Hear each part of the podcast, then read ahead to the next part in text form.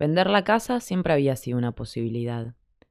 Pero esas posibilidades que no se materializan, que solo cobran vida en el umbral de la fantasía, en los cuando venda la casa voy a hacer esto o aquello, con los que papá postergó históricamente su felicidad. La pérdida de la casa de mis abuelos supone una tristeza protocolar, un dolor burocrático con el que no puedo hacer nada, salvo esperar a que pase, a que el tiempo lo desmenuce y le otorgue una nueva forma. Y bajo esa ecuación anímica pretendo dejar que el día, que los días, avancen.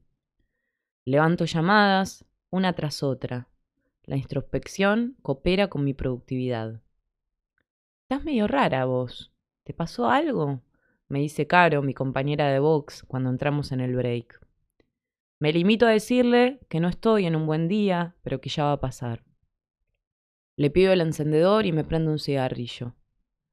Apuramos el pucho para volver a entrar. El verano, otro testigo de nuestra bulia. Fumamos en ronda, en silencio, martirizados por la intemperie mental. Los que no fuman pasan revista a las redes sociales en sus smartphones. Nadie sobrevive a un call center sin al menos un vicio técnico. Cuando termino el cigarrillo, miro el reloj. Me quedan tres minutos de break. Debato cuál es la mejor forma de aprovecharlos. Para ir a comprar algo al kiosco, harían falta por lo menos cinco minutos. Puede haber otra persona delante de mí y es alta la probabilidad de que esa persona presente dificultades para elegir entre un Marroc o un bonobón. Esas pequeñas dudas existenciales a mí me pueden valer un descuento de salario. Barajo la opción de entrar a alguna red social, como hacen los no fumadores, y deprimirme, más de lo que estoy, como estoy segura que están ellos, porque nadie, absolutamente nadie, sale ileso teniendo que retornar a atender un teléfono después de ver las selfies de sus ex compañeros del colegio en Playa del Carmen. Roger se acerca con una cordialidad forzada, un cigarrillo en la mano y su vaquero bordó que, a estas alturas, ya está tatuado en sus piernas de garza. Nos hace preguntas de relleno, cómo andan los parciales, si estamos en pareja, si nos vamos a algún lado de vacaciones. Al hacer esta última pregunta, todos sabemos de antemano que lo que acaba de suceder fue un anzuelo para tantearnos. La clase de pregunta que él hace en un contexto descontracturado para endosar un discurso laboral que nadie tiene ganas de oír, pero, al no vérsela venir, no le queda otra que escucharlo. La mayoría nos desentendemos, y si respondemos, lo hacemos con una evasiva. Roger tira el cigarrillo al piso y lo apaga sin sacar el zapato encima de la colilla. Una cosita más, dice inundando el perímetro de la ronda con su aliento a muerte. Porfa, estemos atentos a la sonrisa telefónica. Veo a más de uno decaído, respondiendo desganado. Yo entiendo. Hace calor, el aire no ayuda, pero es nuestro trabajo, muchachos.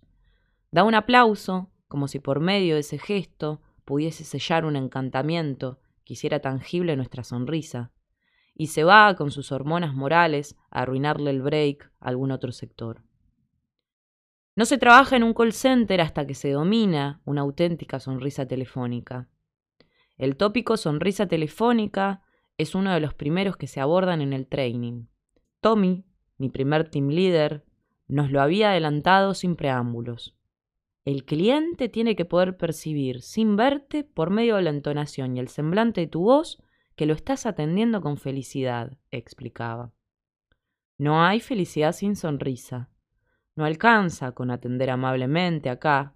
Los buenos modos se los dejamos a los verduleros, a los kiosqueros y a los comerciantes de rubros varios. En general, me exijo sonreír, como si en el otro extremo de la línea el español que habla fuese Antonio Banderas o Javier Bardem. Así el resultado final es natural. Porque una sonrisa impostada se nota, señala todo Leader. Hay que tener cuidado. La sonrisa tiene que alterar de forma orgánica la dicción. La sonrisa falsa arrastra las palabras a una dimensión de apatía y fibromialgia, así que a sonreír como si se tomara solo. La ausencia de una sonrisa telefónica nos puede costar una comisión. Mientras las métricas controlan las cifras, los supervisores de calidad examinan muecas. Se escurren por los angostos pasillos de Durlock con paso felpado, anónimo. Con mis compañeros creemos que, así como a nosotros se nos entrenó para atender a españoles coléricos, a ellos se los adoctrinó para circular sin revelar su presencia. Podemos tenerlos respirando en nuestra nuca y jamás percatarnos. Yo aprendí, a fuerza de rigor, a sonreír como una trabajadora prostibularia de la felicidad. En diciembre del año 2011, Tommy me llamó a su no despacho, una suerte de oficina recreada a partir de un hueco que se formaba entre dos box mal construidos, y me dijo, como si fuera el padrino, vení, sentate. Si fuera Julieta, la linda, habría temido por mi vida. Pero como tengo en claro que no respondo a sus parámetros de belleza, el único miedo que tuve fue que me rajaran. Tommy se peinaba con los dedos la chiva de la barba, candado, como si en ese lugar exacto de su mentón se escondieran los discursos memorables que los jefes supuestamente deben dar en algún momento de su carrera. Esos instantes de silencio, que parecen horas engomadas por la nada, son tan injustos con el otro, que no tienen idea de cómo domar ese vacío, como con uno, que acaba por solidarizarse con el silencio ajeno y prácticamente quiere autodespedirse. Pero más que nada, son injustos con el tiempo, que se queda ahí, suspendido sobre su propia sombra, drenándose. Tommy, ya en aquel entonces, era poseedor de un infinito arsenal de conocimientos en galantería, pero como jefe nos hacía preguntarnos al resto cómo había llegado ahí. Tommy dejó de acariciarse la chiva y se tomó las dos manos. La imagen del padrino cobró fuerza. Vos sabés que estamos muy contentos con tu desempeño, ¿no, Lu? dijo girando un anillo en su dedo meñique. La verdad es que yo no estaba al tanto de eso, pero siempre que un jefe comienza un enunciado diciendo vos sabés, automáticamente nos pone en la posición de decir que sí, o por lo menos de afirmar con la cabeza. Yo veo mucho potencial en vos, Lu, Sos despierta, tenés buen timing, linda voz. Vos viste cómo es esto. Podés cumplir y quedarte eternamente donde estás, o podés destacarte. Esa es la única forma de que haya ascenso vertical. Yo pienso que vos haces un poco más que cumplir, pero no lo suficiente para destacarte. ¿Y sabes qué? A mí me pasó lo mismo. Yo te veo y me veo a mí hace unos años, Lu. Me fue inevitable soltar una cara de sorpresa, despiertos, buen timing, hasta ahí todo bien. Pero en la parte de buena voz, cada vez que Tommy hablaba, parecía que alguien le estaba apretando los huevos con una pinza.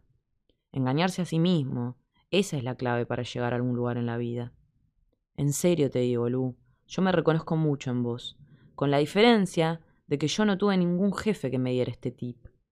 Tip, esa palabra, cómo la usa, cómo le gusta. No sé si lo odiaba desde antes o si fue él quien me hizo odiarla. Tus métricas son excelentes. Ahora, ¿tu sonrisa? dijo sentenciando. Los reportes me dicen que hay días en que no sonreís con muchas ganas. Y para poder elevarte a cualquier otro puesto yo necesito que vos tengas la mejor sonrisa del piso, ¿viste?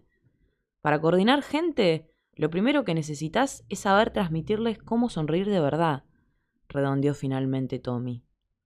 Sonreír de verdad como si hubiese un tablero lleno de botones con pequeñas inscripciones categorizando las emociones y sus respectivas representaciones gestuales. Ira auténtica, llanto a moco tendido, tristeza profunda, sorpresa genuina y, arriba de todo, entre los primeros botones, sonrisa de verdad. Aunque Tommy había tenido dificultades en romper el silencio, una vez tomado el envión, fue imposible detenerlo. Me daba lecciones de vida cataratas, mientras yo veía el tiempo marchitarse. Tommy y Roger son personas nítidamente diferentes, incluso son diferentes como jefes, pero algo tienen en común. Nadie que hable de la sonrisa como un hábito ejercitable puede aprovechar el tiempo.